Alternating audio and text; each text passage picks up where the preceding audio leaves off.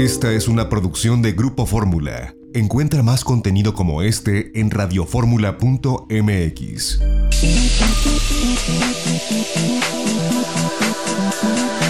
Grupo Fórmula presenta a Mari Carmen Cortés, Marco Antonio Mares y José Yuste. Las tres personalidades más destacadas de la economía, las finanzas y los negocios en Fórmula Financiera.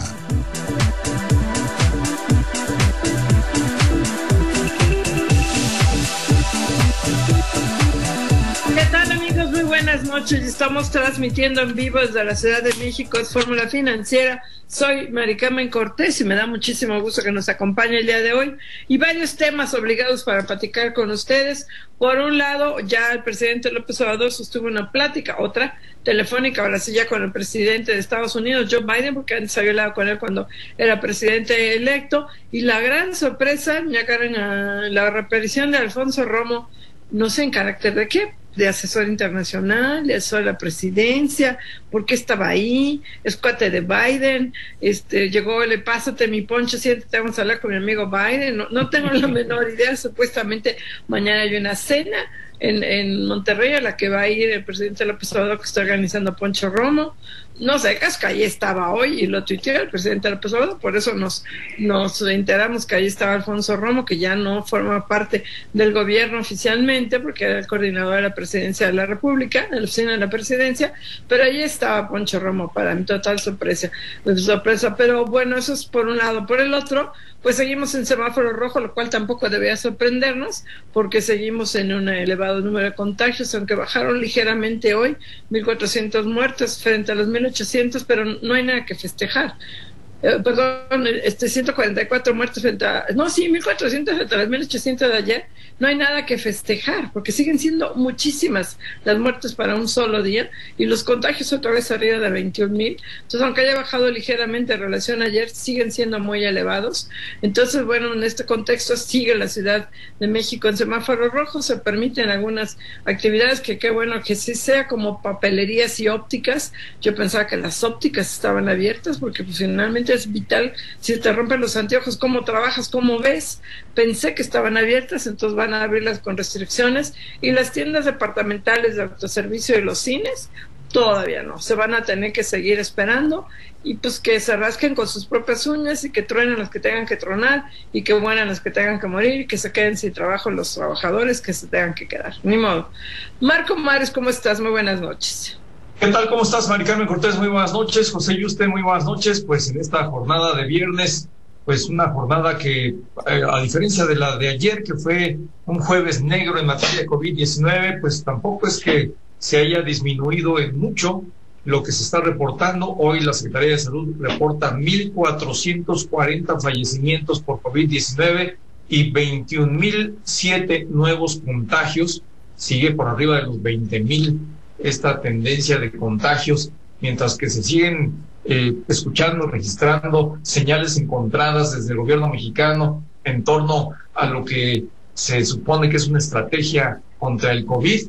El presidente de la República hoy dio luz verde para que la iniciativa privada de los gobernadores de los estados puedan comprar vacunas COVID-19 por su parte, justo unas horas después, porque anoche el propio subsecretario Hugo López Gatel había dicho que no que no se iba a permitir que ni estados ni empresarios vacuna porque esto rompería con la estrategia nacional, se convertiría en una comunidad sin gobierno, así lo dijo ayer Hugo López Gatel, y unas horas después lo desmintió el presidente de la República y sin consultarle ni decirle, dijo, le he dado instrucciones al secretario de Salud Jorge Alcocer para que hoy mismo se emita un comunicado en el que se dé luz verde para que la IP y gobernadores puedan comprar vacunas COVID-19 por su parte.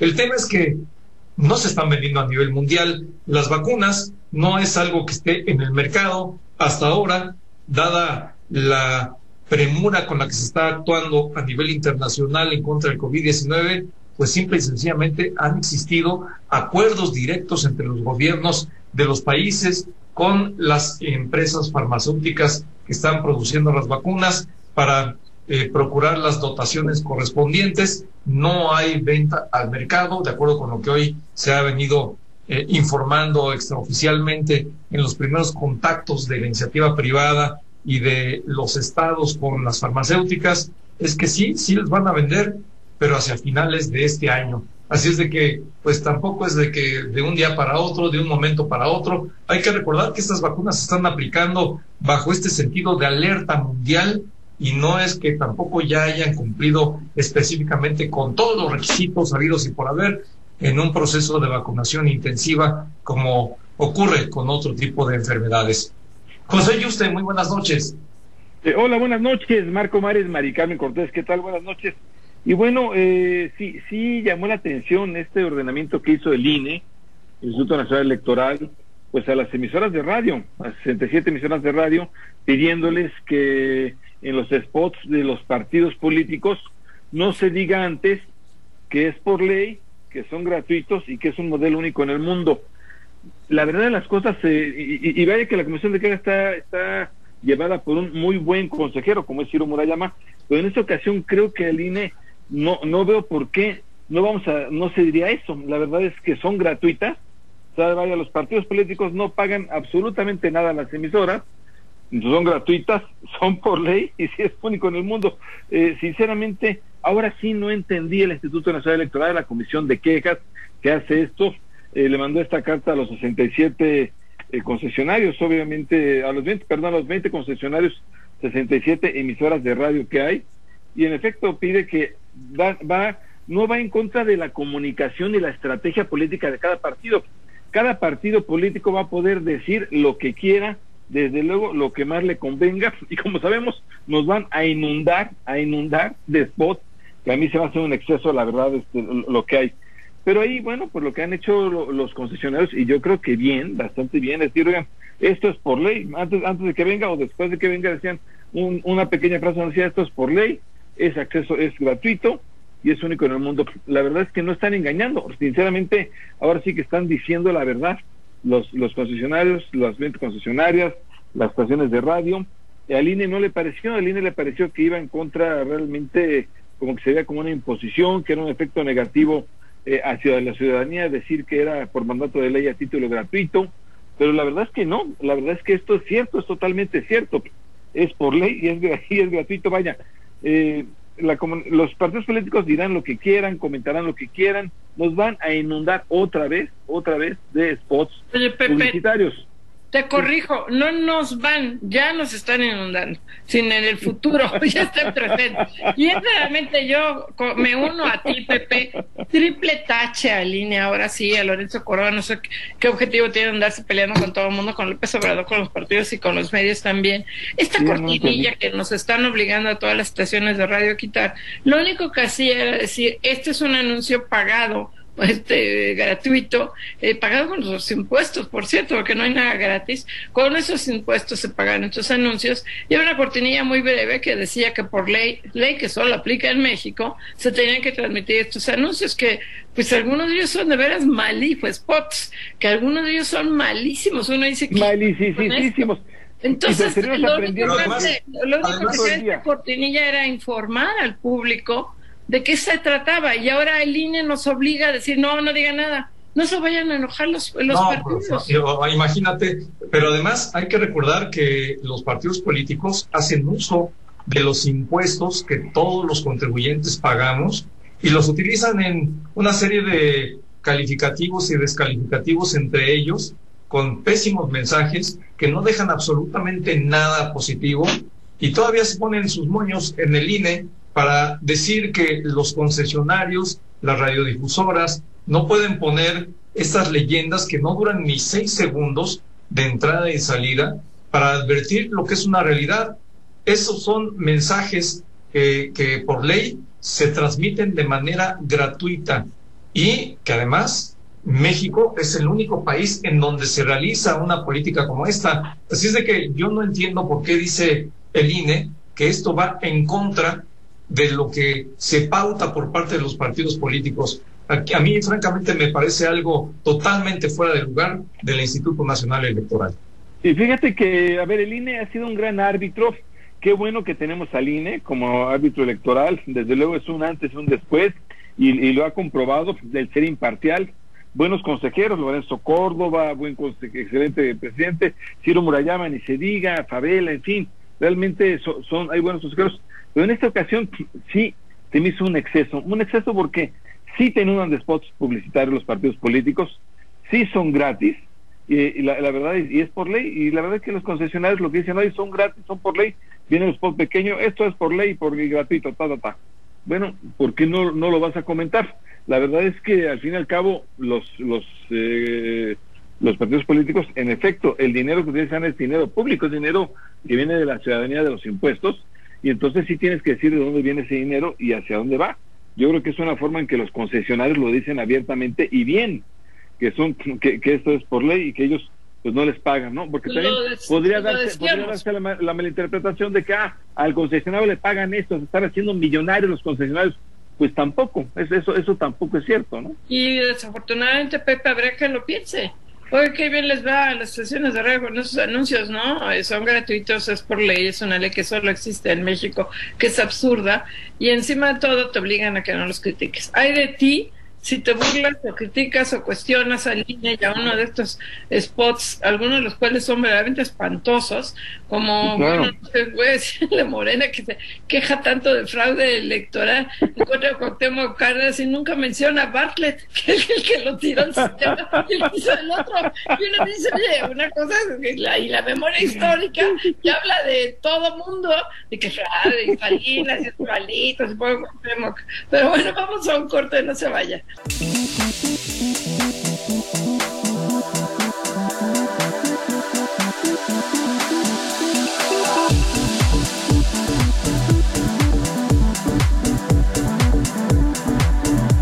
Regresamos aquí a Fórmula Financiera y tenemos en la línea Sofía Ramírez. Ella es la directora general de México. ¿Cómo vamos? ¿Cómo está Sofía? Muy buenas noches.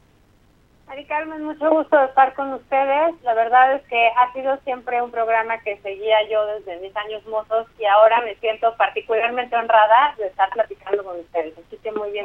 Muchas gracias. Muchas gracias. Oye, cuéntanos, Sofía, ¿cómo vamos? O sea, ustedes sacaron un análisis, ¿es falso verdadero que México se recupere más que otros países? Pues yo creo que totalmente falso, pero a ver, cuéntanos. Pues mira, esta semana el señor presidente pasó un poco desapercibido porque fue justo el día del cambio de presidente en Estados Unidos, pero dijo en su mañanera que ya estamos en una situación mejor en lo económico. Estoy citando textual, que nuestra economía es de las que más se están mejorando o están recuperando más rápido en el mundo y que en los últimos años se ha apreciado nuestro peso como no sucedió en mucho tiempo y que por supuesto todo eso tiene que ver con el Tratado de Libre Comercio y que esto significa para México inversión, empleos y esto, bueno, pues además le viene de que hay mucha seguridad en el país, porque hay un auténtico Estado de Derecho que antes no había, porque era un Estado de chueco, de cohecho. Literal estoy ah, parafraseando, pero citando eh, eh, las palabras del señor presidente. Y pues bueno, no es que yo tenga una opinión distinta, porque no se trata de opiniones. Nosotros lo que hacemos en México, cómo vamos, es contrastar con datos duros. Y la verdad es que les tengo una mala noticia. Eh, prácticamente en ninguna parte de esta aceleración social. La recuperación económica en México es bastante más lenta que la de nuestros socios comerciales, México como Estados Unidos, este, Canadá, etcétera, y de países como Colombia, Colombia, Brasil y Chile, que son, digamos, los que nos podríamos comparar por nivel de desarrollo. Ahora, México dejó de ser un lugar atractivo para la inversión desde principios de 2019. Ustedes lo han repetido hasta el cansancio, o sea, la contracción de la economía mexicana pues empezó en el segundo trimestre de 2019 y en comparaciones anuales no, no hubo una mejora. Entonces, antes de la pandemia ya veníamos con una trayectoria negativa y la verdad es que la encuesta de Citibanamex de esta semana pues nos dice exactamente lo mismo, que de aquí a dos años no vamos a tener una tendencia negativa que nos alcance para rebotar lo suficiente para llegar a los niveles que teníamos antes de la pandemia. Es decir, Citibanamex decía esta semana que si bien íbamos a, contraernos, o bueno, las estimaciones finales era que nos hubiéramos contraído menos el año pasado, pues este año íbamos a, crecer a escasos 3.5%, muy en, consonancia con las estimaciones del Banco Mundial, pero en 2022 además íbamos a crecer en apenas 2.7% anual. Estamos prácticamente eh, en una desaceleración en el rebote, ¿no? Cada vez el, la recuperación va a ir más lenta Y pues esto lo comparamos con cómo van otros países, como te decía, de nivel de desarrollo medio y, similares a los de México. Vaya, de Turquía ya ni hablamos. Turquía incluso su economía creció el año pasado y el rebote que va a tener este año es mucho mayor. Ahora, respecto a los empleos, se han perdido más de 650 mil empleos registrados ante el INS en, en el año pasado y solamente eh, se crearon 342 mil en el año previo. Esto es un problema porque vamos casi 3 millones detrás de la meta que habíamos pues registrado en México, cómo vamos, pero prácticamente con los datos del INEGI que se comprueban además esta semana con la ENOE eh, en su nueva versión, donde vemos que pues, efectivamente hubo una pérdida de 3.25 millones de empleos el año pasado y que además para sorpresa de nadie, 6 de cada 10 empleos que se perdieron eran en el sector informal. De esos 6 que se perdieron en el sector informal, 5 eran de mujeres. Entonces, pues lo vamos viendo estos, estos eh, pues estas vetas no solo de imprecisión en lo que está anunciando el señor presidente de que nos vamos recuperando, sino que además hablan de muy poca atención a cada uno de los rubros. No solo claro, claro, Sofía. Sofía Ramírez, ¿cómo estás? Te saluda Marco Antonio Mares. Muy buenas noches, qué gusto saludarte. Buenas noches, Marco. Buenas noches.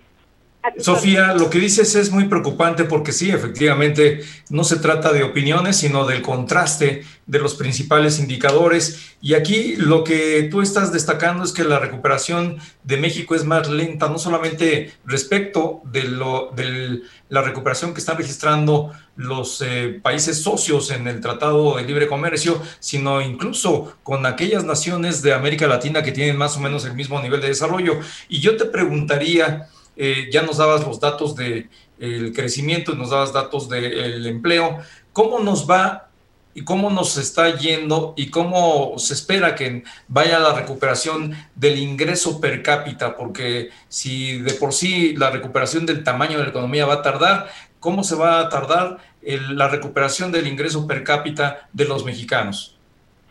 No, pues ahí vamos todavía peor. Fíjate que me encantaría darte buenas noticias porque creo que nada nos duele más que ver que el, los salarios más bajos cayeron, los empleos peor pagados son los que más se perdieron y además vemos una disminución de más de 3 millones y medio en la fuerza laboral. O sea, es una cosa diferente aquellas personas que perdieron su empleo y bueno, van a buscar y van a seguir intentando recuperarlo. Aquellas que de plano ya dicen ya no voy a regresar a trabajar. Entonces, esos 3.5 millones de personas que este año dicen que ya no van a regresar a trabajar, eso es realmente muy preocupante porque pues, no solo tienes una disminución en el, en el ingreso por habitante, tienes un aumento, digo, las cifras de, finales del año pasado, las, las ustedes también las comentaron muchas veces, los 11 millones de pobres eh, en situación de pobreza laboral adicionales que se sumaron durante la pandemia dan cuenta de ello, o sea, eh, pobreza laboral, para quienes nos escuchan y no lo tienen eh, eh, en la punta de la lengua,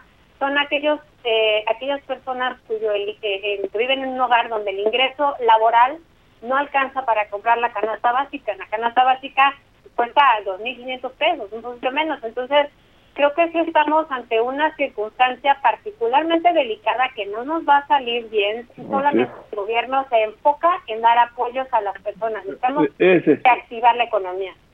Ese es, ese es el problema que tenemos. Eh, estamos platicando con Sofía Ramírez Aguilar, es la nueva directora de México. ¿Cómo vamos? Eh, bienvenida, Sofía. Además, la primera entrevista que tenemos contigo. Qué bueno, Sofía. Eh, me da mucho gusto. Te saluda José Yuste. Qué, qué, gusto saludarte. por cierto, qué buen, qué buen gesto siguen haciendo ustedes cada año, el de En Cifras. Es un pequeño que se lo recomendamos mucho a todos. Ahí vienen varios indicadores del año pasado, 2020 te lo recomendamos. Pero bueno, Sofía, regresando al tema que ahora sí que nos compete, ¿cómo podemos retomar la agenda del crecimiento? La hemos perdido. La perdimos, bueno, con un gasto contracíclico por la pandemia, pero ya la habíamos perdido desde 2019. ¿Cómo retomarla, Sofía? Híjole, me parece que eso es el tema. Por un lado, necesitamos reactivar la confianza de los inversionistas, que también la inversión fija bruta lleva 21 meses eh, en contracción en comparación anual, o sea, no es algo que haya sido ahorita otra vez un tema de 2020 que nos agarró la pandemia. Desde principios de la administración las inversiones empezaron a irse Y, y pues prácticamente lo que nos tiene agarrados así del hilito del rebote es la demanda por nuestras exportaciones en Estados Unidos. Entonces eso me lleva a pensar que está haciendo una muy mala apuesta por parte de este gobierno el no invertir en una mejor relación con Estados Unidos por un lado, pero también por otro lado en recuperar el, el diálogo, la confianza, la certeza sobre las inversiones que bueno, no les voy a contar a ustedes todo lo que hemos estado perdiendo. Empezamos con el aeropuerto, luego nos vamos con Constellation Plans a, finales, a principios del año pasado, el acuerdo de SENACE para eliminar la competencia del sistema eléctrico nacional también del año pasado. Yo creo que, o sea, la declaración de Iberdrola de octubre del año pasado que nos decía que iba a dejar de invertir en México debido a la incertidumbre jurídica en el sector energético, más la carta de los congresistas que enviaron al todavía entonces presidente Trump diciendo que no se estaban respetando los acuerdos en materia de tratado de libre comercio para el tema energético, nos tiene que poner a girar. Necesitamos reactivar las inversiones, pero además en los sectores estratégicos, no solo que nos den mayor rendimiento, sino también los más afectados. Y como les decía hace un ratito, o sea, creo que necesitamos reactivar a partir de reactivar la economía de las, de las eh, unidades económicas, de las empresas, de los negocios, de los comercios, porque a partir de transferencias no va a haber dinero que alcance. Se nos están acabando los empleos formales, se nos está contrayendo el mercado laboral. Vaya, estamos de verdad en una situación muy poco eh, alentadora y al final del día, si la mitad de las contribuciones de los ingresos del gobierno vienen de los contribuyentes, así sean los grandes contribuyentes, bueno, creo que están en un punto donde es muy importante que la comunicación y la confianza con el sector privado se reactive y se reactiven las medidas económicas que anunciaba esta semana la, secretaria Cloutier. Estamos por ver, a ver cómo el detalle nos va a llevar a ver si va más allá de las tortillerías que mencionó en su conferencia de prensa y realmente tienen ánimos de que esto vaya en serio. Yo creo que la labor que tiene Titánica, los, el 20% de los MIPINES que se perdieron, desaparecieron entre mayo de 2019 y finales de 2020, pues también da cuenta de que incluso antes de la pandemia los pequeños negocios estaban cerrando. Entonces, creo que hay que retomar eh, la certeza jurídica, hay que retomar el Tratado de Libre Comercio y la relación con Estados Unidos. Y por supuesto hay que retomar las acciones del gobierno hacia una reactivación de las unidades económicas, no solo de las transferencias, porque insisto, no va a haber dinero que alcance. Oye, y ya este, pues nos queda nada más un minutito, pero entre los aspectos que esperamos o que esperan ustedes para México, de México, cómo vamos para 2021, este, ¿el TEMEC sí va a ser como una panacea o no tanto? Híjole, Maricana, pues mira, creo que los términos en los cuales está establecido, sobre todo el, el asunto del mercado laboral, el sector automotriz que tiene estas cadenas productivas tan integradas. Ayer me hacían una entrevista sobre el sector energético, justamente el, cableado, no todo el, sistema de comunicación y, transmisión, no comunicación, de transmisión de energía. Su CFE está concentrada en la parte de la generación, la la mm, eh, ¿cómo se llama? La, la Comisión Reguladora de Energía, la CRE la CRE está dándole más vida útil a la generación y no a la transmisión y a la, y a la eh, repartición, digamos, de energía dentro de los hogares. Creo que el TEMEX no va a resultar en una panacea. El TEMEX es una gran oportunidad si logramos bajar los acuerdos y las negociaciones con un, grupo de demócratas que además pues, sabemos que no necesariamente está viendo a México en esta administración con buenos ojos. Y estamos Sofía, Sofía nos agarra la guillotina. Sofía Ramírez, directora general de México, ¿cómo vamos? Muchas gracias. Gracias, Sofía. El espacio. Gracias. Gracias, Sofía. Vamos a un corte, no se vayan.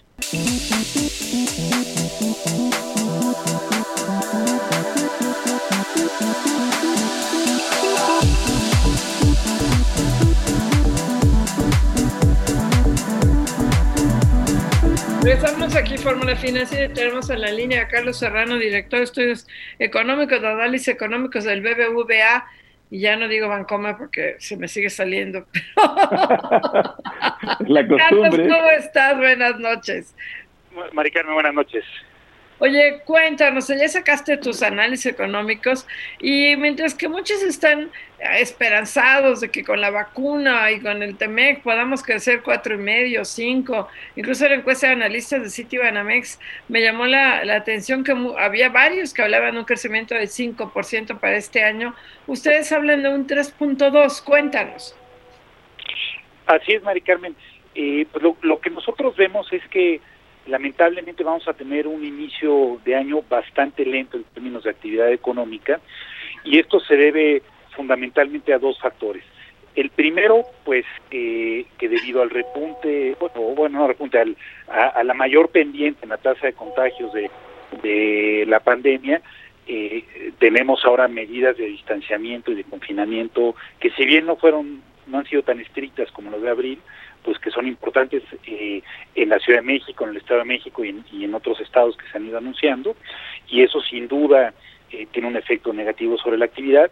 Y la otra cuestión, Mari Carmen, es que eh, lo que sabemos es que no basta con tener las vacunas y con comprarlas, y también es necesario tener una buena eh, logística para administrarla y lamentablemente pues, lo que vemos en el caso de México, si comparamos las estadísticas con otros países, es que de aquellos países que tienen acceso a la vacuna, México es de los que va más lento. Entonces, a esos ritmos de vacuna y a estos ritmos de contagio, nuestros estimados indican que es muy factible que tengamos una tasa de crecimiento negativo en el primer trimestre y que en general la primera mitad del año sea débil y con eso pensamos que aún con que pueda haber cierto impulso por parte de Estados Unidos en la segunda mitad del año, ya es muy difícil lograr tasas de crecimiento de 4 o 5. Claro, Carlos Serrano, ¿cómo estás? Te saluda Marco Antonio Mares, muy buenas noches. Marco, qué gusto, muy buenas noches. Igualmente, Carlos, ¿cuáles son las expectativas para que México recupere el tamaño que tenía su economía previo a la pandemia? Y también otro dato que es muy importante, eh, la recuperación del ingreso per cápita de los mexicanos en cuánto tiempo?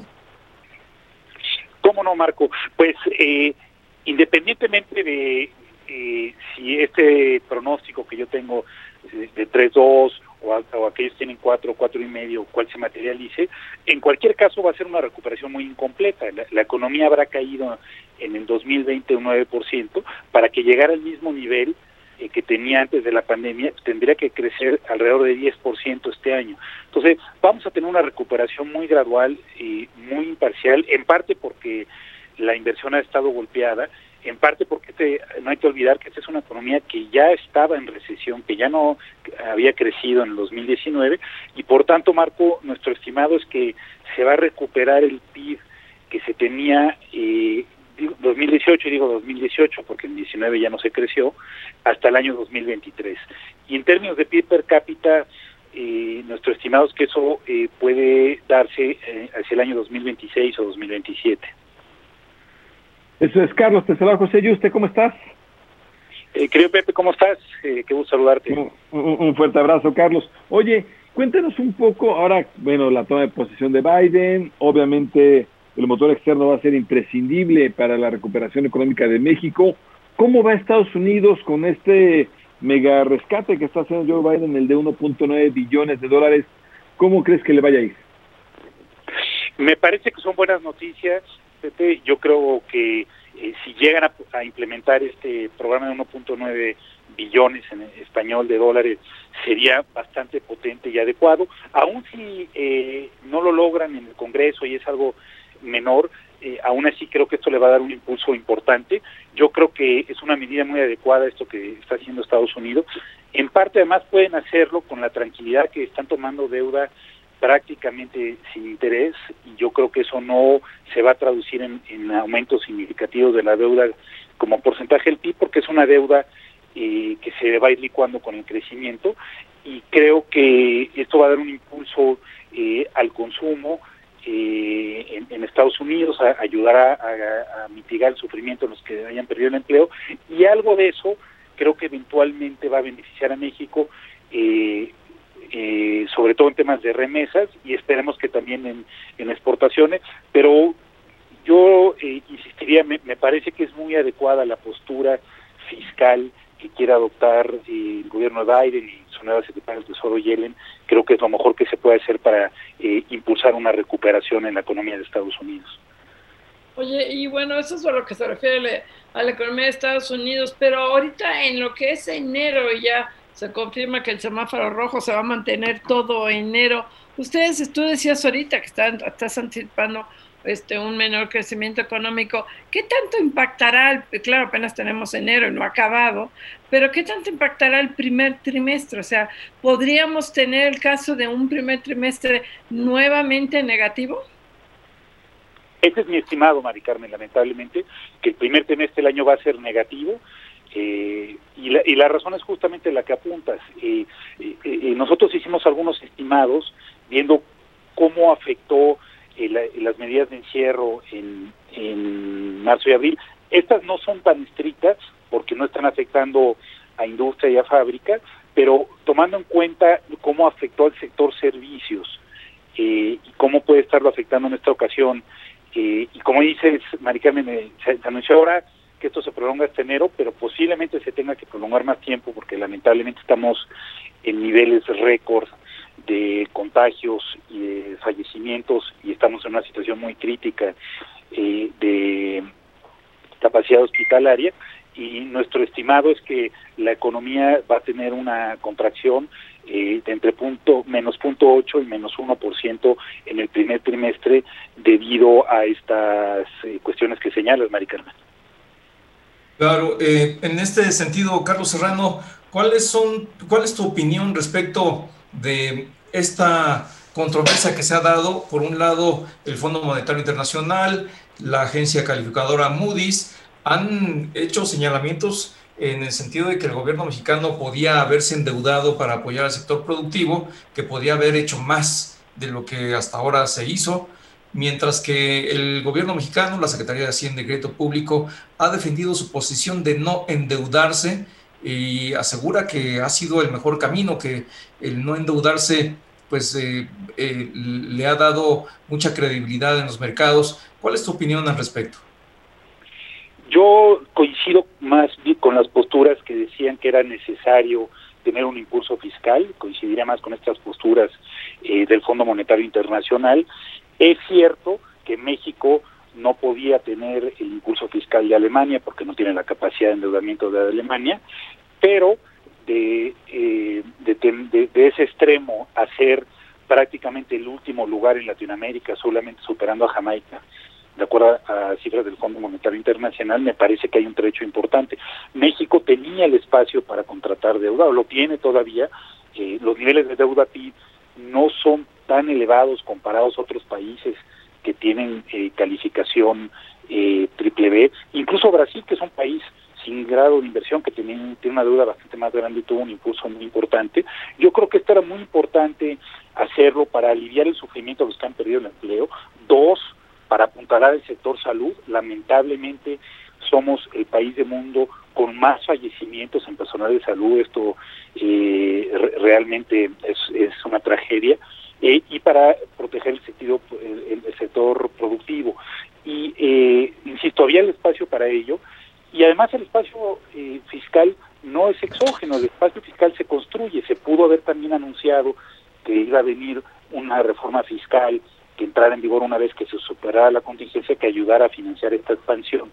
Y, y, finalmente yo, respecto a, a, estos comentarios de que esto ha sido positivo para los mercados, pues tengo mis dudas porque si la propia calificadora, como ustedes señalan, dice que esta austeridad no es positiva para la calificación, si los propios mercados no han diferenciado a México en las tasas, pues tampoco es que los mercados y las calificadoras hayan premiado esta austeridad.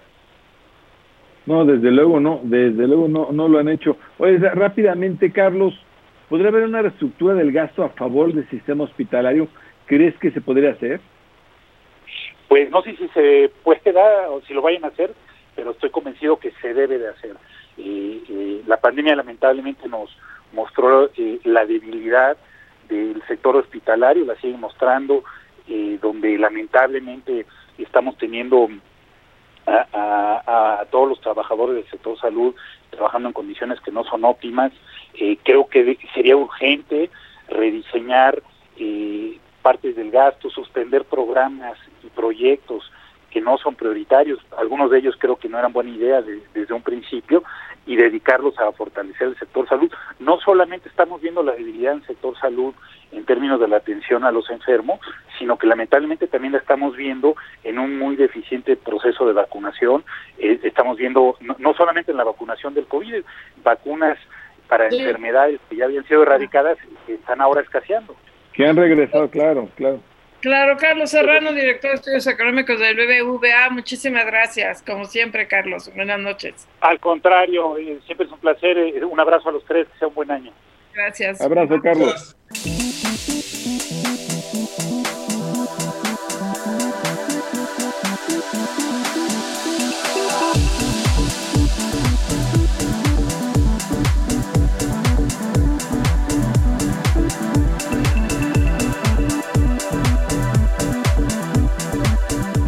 Regresamos aquí a Fórmula Financiera y tenemos en la línea Dolores Beistegui. Ella es directora general del Papalote Museo del Niño. Y Dolores, queremos platicar contigo porque ustedes están también en una situación, pues, todos los museos, quítate que ahí te voy, pero este, cuéntanos cómo todos los museos están en una situación muy complicada porque parte de la pandemia picó el cierre nuevamente en semáforo rojo de todos los museos. Cuéntanos.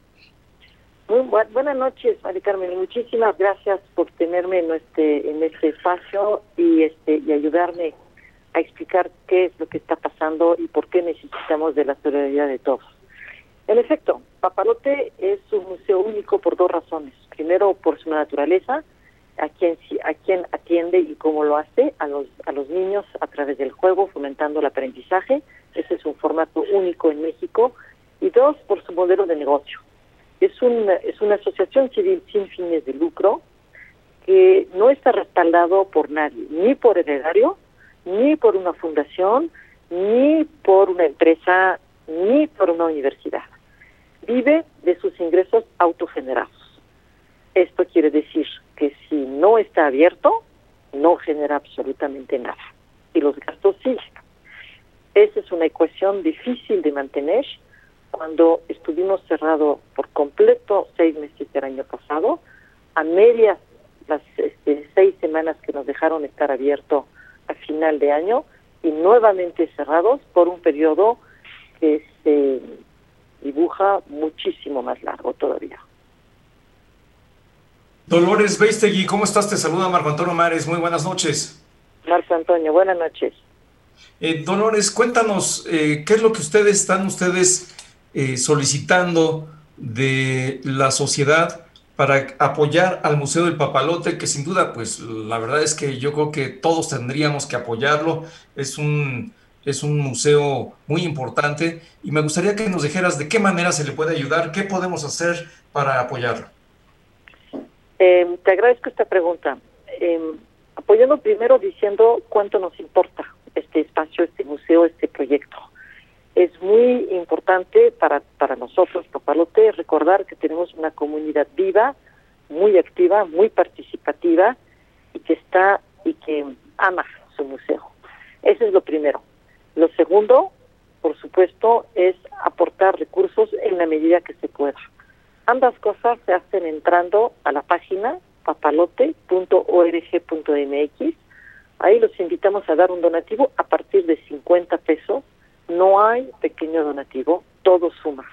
Y en la medida de posible replicar en las redes sociales hashtag salvemos papalote, hashtag amo papalote y algún testimonio, algún comentario este, en Twitter, en Instagram, en donde quieran, donde externan, expresan el por qué papalote es importante y por qué no puede desaparecer.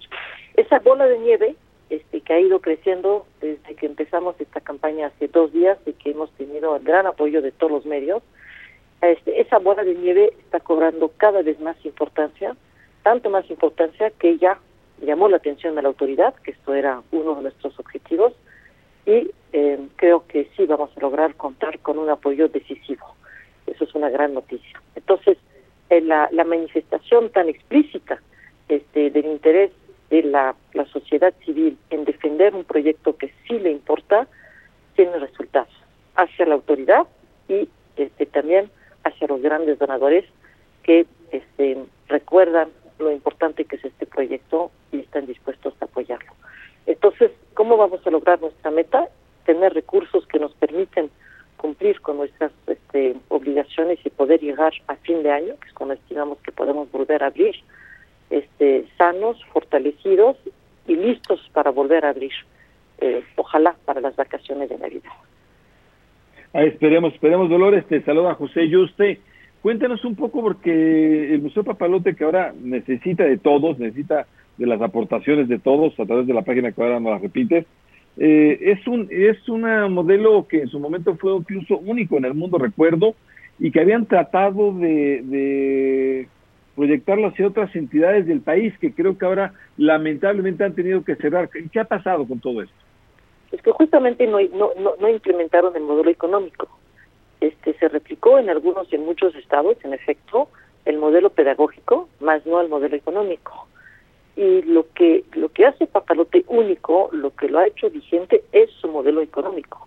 Es una asociación civil sin fines de lucro, lo subrayo, no es no de no es de Blimbo o de ninguna otra empresa, es una asociación civil que genera sus propios recursos. Y lo que es notable es que siendo una institución educativa cultural, logras generar suficientes recursos anualmente para pagar este, sus gastos operativos. Adicionalmente, trabajamos con padrinos que son socios del museo eh, y que aportan recursos para programas específicos, como puede ser una nueva exhibición, la renovación de exhibiciones, nuevos programas, este, apoyos a los públicos vulnerables para que visiten el museo, etcétera, etcétera.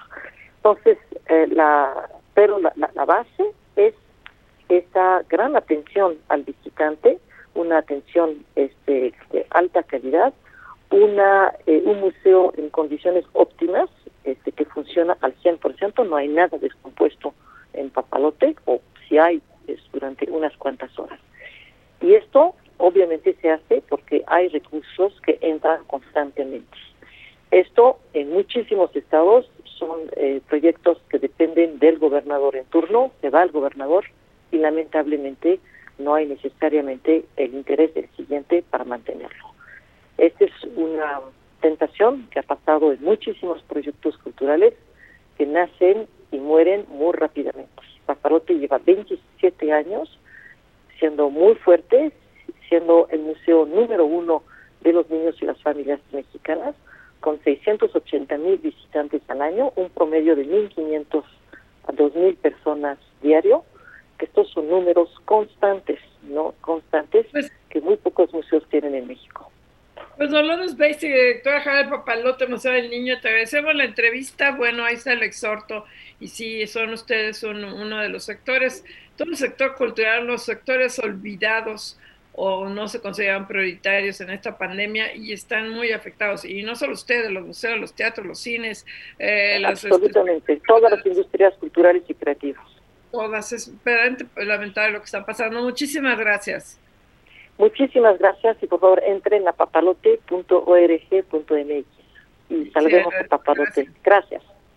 Gracias. Gracias. Bueno, rápidamente antes de irnos a un corte, es que sí, hablamos mucho de las actividades comerciales, pero los artistas están en una situación crítica, el teatro, el cine, los bailarines, este, los actores, los cantantes, este, algunos están eh, teniendo ingresos este, a través de, de, tema de conciertos en streaming, espectáculos en streaming, pero no es lo mismo, la Canacine ayer estaba este exhorto de que por favor los ya que se abriera y no se abrió, no se han abierto, seguirán en el semáforo rojo. Y desafortunadamente el sector de la cultura y artístico es de los sectores más golpeados, desafortunadamente, de los menos eh, recordados, son, es de los más olvidados y pues eh, muchos artistas, mucha gente que vive de la cultura, pues está en un callejón sin salida porque no puede desarrollarse, no puede tener ingresos y pues desafortunadamente hay muy pocas personas, muy pocas instituciones que los tienen en consideración. Pues sí, la verdad es que todo el entretenimiento, cines, espectáculos, teatro, la verdad es que van a requerir también apoyos, pero bueno, no han llegado. Vamos a un corte comercial, regresamos aquí a Fórmula Financiera.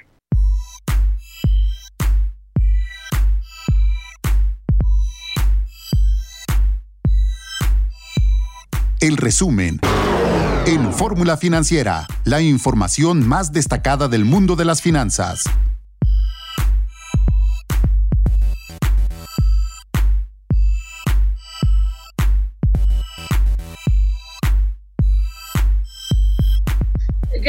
Amigos? Muy buenas noches. Regresamos aquí a Fórmula Financiera, esta segunda hora. Le damos la bienvenida al auditorio de Telefórmula que nos ve a través del canal 157 de Sky, 121 de Easy, 153 de Mega Cable, 354 de Dish, 161 de Total Play. Y en Estados Unidos nos ven a través de Xfinity Latino, Latino View y Dish Latino. Muchísimas gracias. Soy Maricarmen Cortés y estamos transmitiendo en vivo desde la Ciudad de México, que sigue y seguimos, igual que el Estado de México, en semáforo rojo, a pesar de las presiones de la Cámara Nacional de la Industria Cinematográfica, de la ANTAD, para que a partir de mañana se pudieran abrir los centros comerciales. No, Toda la próxima semana seguiremos en semáforo rojo. Lo que sí se va a abrir gradualmente y qué bueno que así sea, son algunos servicios como papelerías ópticas y desde luego también servicios para materiales para la construcción, para pintar, que no, yo pensé que estaban abiertos, sobre todo las ópticas, me parece una barbaridad que hubieran estado cerradas, pero ya van a abrir. Y la otra nota muy relevante, la reunión de Biden con el telefónica con el presidente López Obrador, la llamada telefónica y la presencia en, ahí en Palacio Nacional de Alfonso Romo en la llamada el ex jefe de la oficina de la presidencia. Marco Antonio Mares, muy buenas noches. ¿Qué tal? ¿Cómo estás, Maricarmen Cortés? José usted muy buenas noches. Sí, sin duda es una nota importante el hecho de que el presidente de Estados Unidos, Joe Biden, y el presidente de México, Andrés Manuel López Obrador, hayan tenido esta conversación, esta comunicación, después de la comunicación que tuvo el presidente estadounidense con el primer ministro canadiense. Esta fue la segunda llamada que tuvo con el presidente de México. Esa es una buena señal, sin duda. Eh, lo que puso en su Twitter el presidente mexicano es que fue una llamada eh, muy amable y en buenos términos y que hablaron de términos de temas migratorios entre otros creo que pues es una buena señal eh, esta comunicación Ojalá que se mantenga un buen nivel de relación bilateral. En cuanto al tema del COVID-19, sigue siendo una inmensa preocupación. Continúa la etapa creciente de contagios, del número de fallecimientos. Hoy se dieron a conocer 1.140 fallecimientos por COVID-19 por parte de la Secretaría de Salud y también 21.007 nuevos contagios que se están reportando. Sigue la tendencia al alza, sigue una tendencia creciente eh, la noticia es que cada vez son más jóvenes los que están eh, teniendo este contagio y a nivel internacional preocupa la información que hoy se reveló en Inglaterra en el sentido de que la nueva cepa del COVID, la nueva variante del COVID-19 es más mortífera y además es mucho más contagiosa. Pepe Yuste, muy buenas noches. Hola, buenas noches, Marco Mares, Maricarmen Cortés. Bueno, pues la verdad ya lo comentan ustedes, sí era preocupante el tema de con la relación de Estados Unidos, es el principal socio comercial de México, le vendemos más del 80% de las exportaciones a Estados Unidos, sabemos que la recuperación económica de México dependería mucho de lo que pase en esta ocasión con los vecinos del norte, y entonces esta llamada pues fue buena, la verdad es que bastante positivo, la llamada entre el presidente López Obrador con Joe Biden, sobre todo a sabiendas de que el observador con quien mantenía una muy buena relación era Donald Trump, y bueno, se tiene el temor de que se haya descompuesto un poco la relación con los demócratas, con el equipo de Biden, y esta llamada yo creo que empieza a ayudar un poco a atender esos puentes. ¿Quién estuvo en la llamada? ¿Cuáles fueron los temas? Bueno, desde luego Marcelo Ebrard, Marcelo Ebrard el canciller, el imprescindible, el gran, el operador realmente fuerte del observador, y, y obviamente aquí sí era clave por ser el canciller. Eh, ¿Quién estuvo también? Alfonso Romo. Ya no está en el gobierno Alfonso Romo, hasta que sabemos. No o, o sí va a estar. Con esto despierta toda clase de sospechas. Si no está, ¿por qué está en una llamada de Estado Alfonso Romo con, con además nada menos y nada más que con el presidente de Estados Unidos, con Joe Biden? Sí llamó la atención. No debió haber estado ahí Tatiana Cloutier, la secretaria de Economía, que es quien va a llevar el Tratado de Libre Comercio, el TEMEC. Yo creo que sí debió haber estado Tatiana Cloutier, no estuvo ahí más bien estuvo Romo, se despierta toda clase de sospechas de por qué otra vez Alfonso Romo parecía que se había ido, pero no, el que, el que fue jefe de la oficina de la presidencia, al parecer sigue muy cerca a tal grado que una llamada de Estado pues está Alfonso Romo ahí. Pero bueno, los temas a tratar, positivos, desde luego, la reunión fue positiva, qué bueno que el presidente del observador hace esto, tema COVID, cooperación COVID y tema, obviamente, comercio y recuperación económica, creo que, que inmigración. Así que bueno, los temas que vamos a estar tratando con Estados Unidos vienen por ahí. Y bueno, la interrogante es quién estaba en la Casa Oval, en la oficina oval de Estados Unidos con Joe Biden, porque eso no sabemos todavía.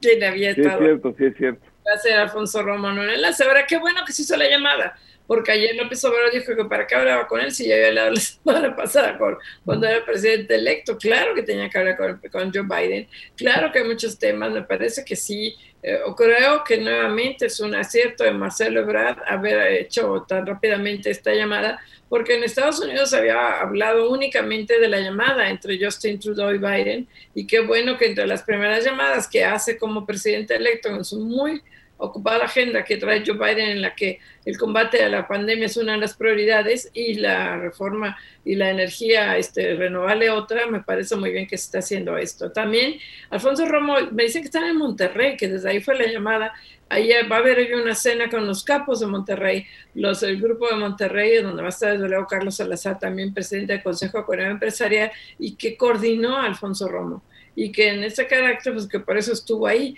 pero sí llama la atención que esté en esta llamada. Y en la cena de los empresarios, se supone que los temas básicos que van a tratar de convencer a López Obrador del tema más relevante ahorita para el sector privado en estas negociaciones intensas, que es la negociación sobre el outsourcing y el reparto de utilidades. La secretaria del Trabajo, Luis María Alcalde, no ha cedido hasta donde ha, trascendido y pretenden que se vaya la iniciativa preferente, ya la estamos hablando del primero de febrero, falta una semana para llegar a un acuerdo y pretenden que se vaya así sin grandes modificaciones y el sector privado va con todo, de ahí la, reunión que tienen hoy, este, va con todo para convencer a López Obrador, que es quien toma las decisiones en el Congreso, de que no se vaya la iniciativa así como está, sino que sí la modifiquen y que se permita el insourcing, le llamen como le llamen, para que no para que siga el outsourcing en una manera pues limitada pero ilegal y regulada pero que siga parte del outsourcing.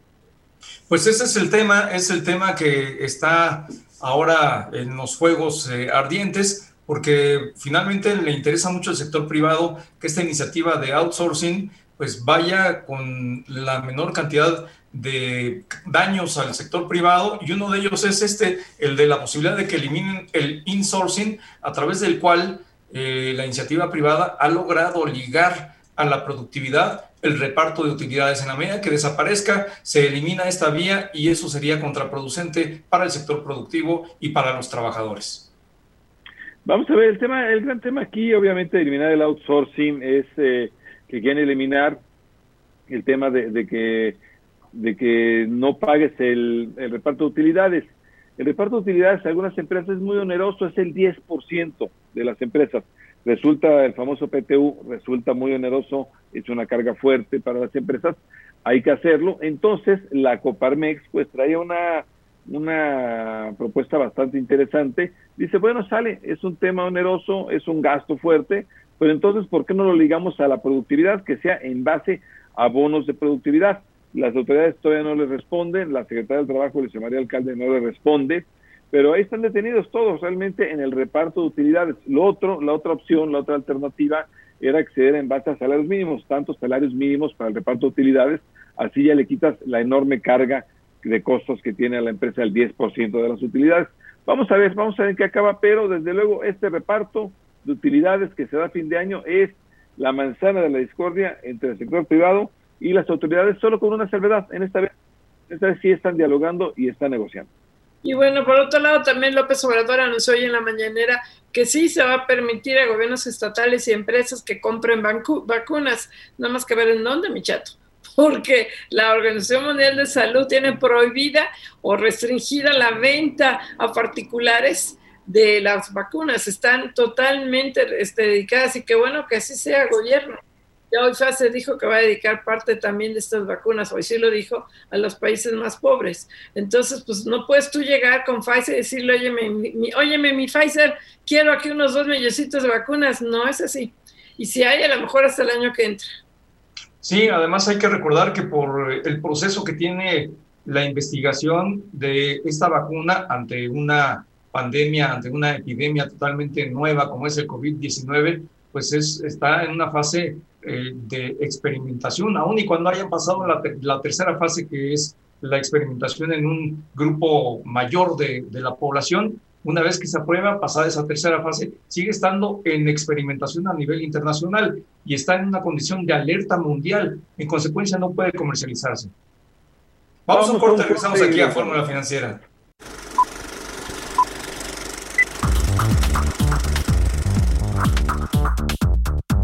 Lo mejor del cine con Eduardo Marín en Fórmula Financiera.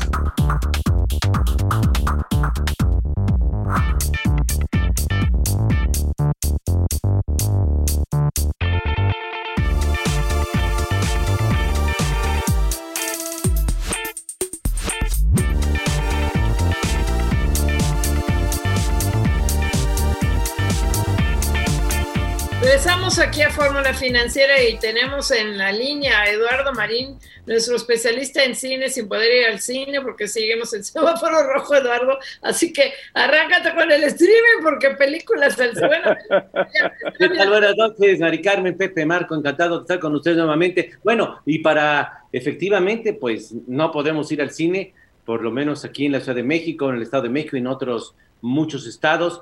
Y para comenzar, déjenme eh, comentarles que la Metro eh, volvió a posponer ya el estreno de la última película de James Bond, la de Otro Día para Morir, que se había, estaba originalmente para abril del año pasado. Se pospuso para eh, fines de año, después se puso fecha para el 2 de abril, este 2 de abril, y ya anunciaron hoy que va hasta el 8 de octubre. Y este, este es un reflejo de la situación de lo que se está viviendo, de cómo se ha afectado a la industria del cine. Y bueno, entonces pues las, la opción es el streaming efectivamente. Y bueno, ¿qué hay que ver? De, ¿Qué hay que ver de entrada? Voy a recomendarles una película de la película de la semana. Que recuerden que Netflix dijo que iba a estrenar una película cada semana, original de ellos. Y la película de esta semana es muy, muy recomendable. Es una película de India, bueno, en coproducción con Estados Unidos, filmada enteramente en India, que se llama Tigre Blanco, White Tiger, y es el estreno de, esta, de, este, de esta semana, estrenaron hoy, y la verdad es una muy grata sorpresa, es una película muy recomendable.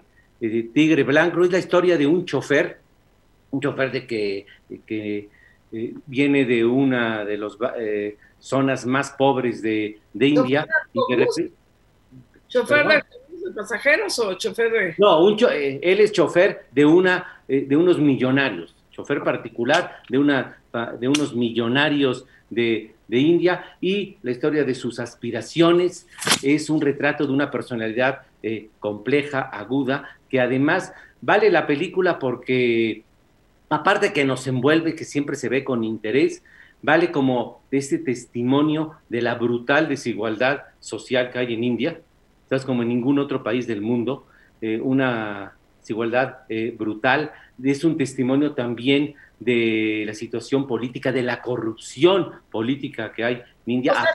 parásitos? No, no, no, no, no. No, es, es totalmente diferente. Es un testimonio eh, de, desigualdad, de inequidad, un, un, retrato social, pero es una, es una historia más trazada con mucha habilidad y con ingenio, a veces con humor, de este personaje central que es el chofer de esa familia millonaria. Y, bueno, no quiero dar ninguna pista para hacerla de spoiler, pero sí vale muchísimo la pena, visto como testimonio social, como testimonio político, como testimonio individual.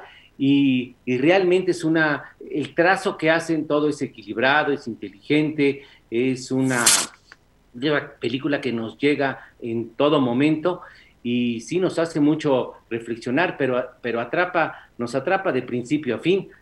Tigre Blanco está en Netflix, muy, muy recomendable.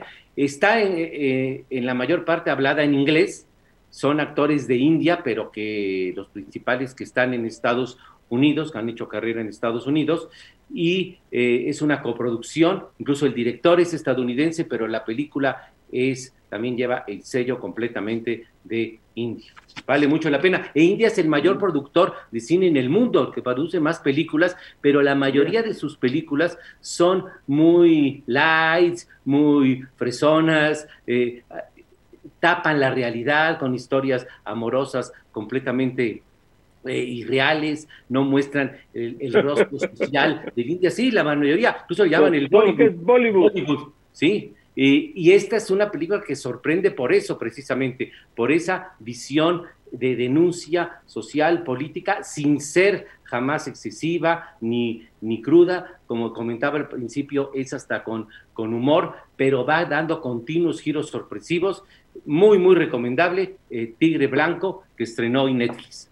Y bueno, para hablar de una miniserie también de Netflix, de Seguí tu consejo, Mari Carmen, y vi Lupin, Lupin, eh, que es Lupin en francés, pero escribe eh, Lupin, eh, también de Netflix, esta miniserie de solo cinco episodios. No sé si además de ustedes la vieron, te, interrumpo, te interrumpo porque ahí la vimos los tres y de verdad ah. que creo que nos encantó a los tres. Es, está muy bien hecha, muy, muy bien hecha esta serie francesa. Antes de que la vayas a destrozar, Eduardo. ¿A ti también te gustó, Marco? A mí me gustó mucho, la verdad me No, coincido completamente, a mí también me gustó mucho, mucho. Es una gran miniserie, repito, cinco episodios.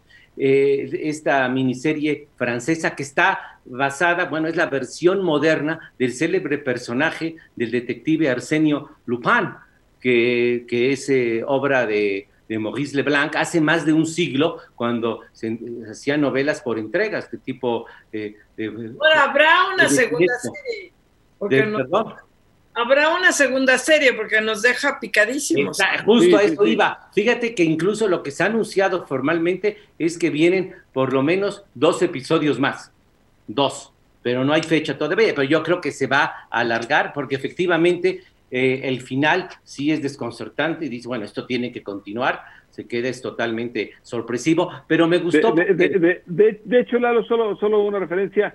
Eh, Arsenio Lupin fue una contestación a Sherlock Holmes. Después del éxito que tuvo Arthur Conan Doyle con Sherlock Holmes, en Francia sacaron, al revés, en el lugar de un detective, un ladrón, pero también caballeroso, que también tenía ciertas reglas, que era muy inteligente. Exacto.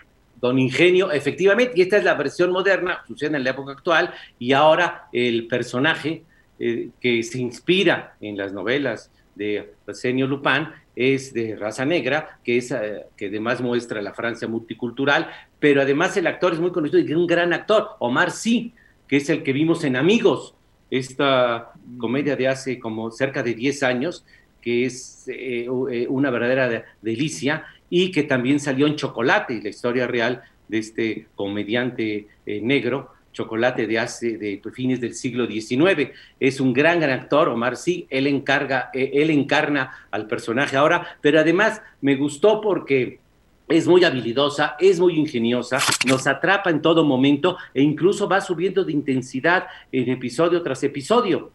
Eh, va subiendo de, interés, va dando continuos giros sorpresivos. Y bueno, al principio, sobre todo cuando empieza a suceder una serie de asaltos que lleva a cabo el personaje central, inspirado, repito, en Arsenio eh, Lupin, pues no, no esperemos que sea tan realista, pero eso es completamente eh, válido. Es decir, no hay que esperar que, sea una historia, un relato completamente eh, realista. Y eso es a mí lo que me gustó porque tiene como un aura, como un tono de leyenda del personaje.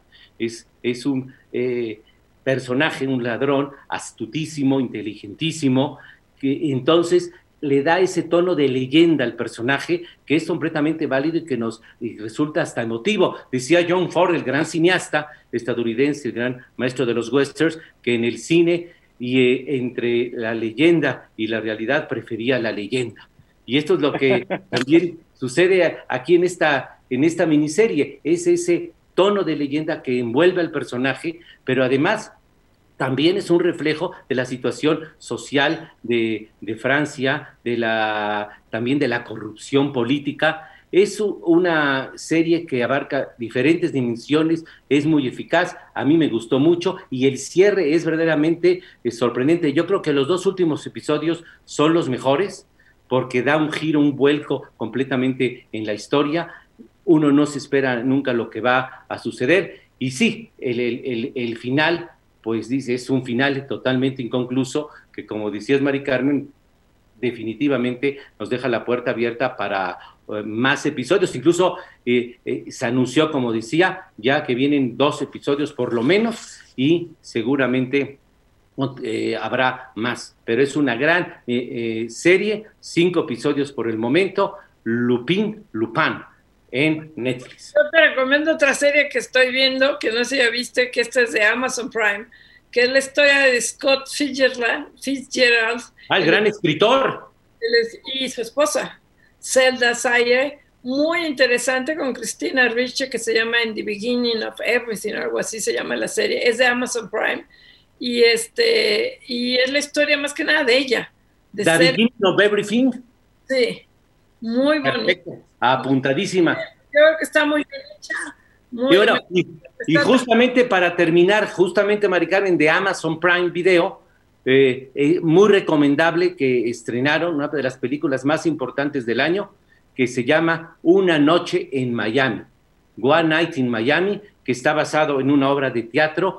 Es una película muy relevante, muy importante, valiosa. Son personajes reales, pero eh, la historia es ficticia. Lo que sucede es en una noche que se reúnen estos cuatro personajes que nunca tuvo lugar, que son Cassius Clay, luego se convirtió en Muhammad Ali, eh, Malcolm X, el famoso activista de la lucha por la igualdad de la, de la comunidad negra, eh, Jim Brown, el famoso corredor de la NFL, que luego se convirtió en actor de cine, y el cantante Sam Cooke, cuatro leyendas de raza negra de los años 60, todo sucede en 1964, repito, la historia es ficticia, pero los personajes reales y lo que plantean en el es interesantísimo, es muy importante en el contexto social de esos años, el planteamiento sobre la situación del racismo, sobre la lucha de la comunidad negra contra la inequidad, contra los prejuicios, contra la violencia que sufrían. Es, es muy importante esta película, es el debut en las cámaras de Regina King, la actriz que ganó el Oscar hace dos años por por si la colonia hablara. Es un poco demasiado teatral, está basada en una obra de teatro, pero vale mucho la pena y es de las películas fuertes para el Oscar, Una noche en Miami, en Amazon. Pues gracias, Fernando. Safe. Gracias. Estamos viendo. Hasta el próximo viernes. Buenas noches. Gracias. Esta fue una producción de Grupo Fórmula. Encuentra más contenido como este en radioformula.mx.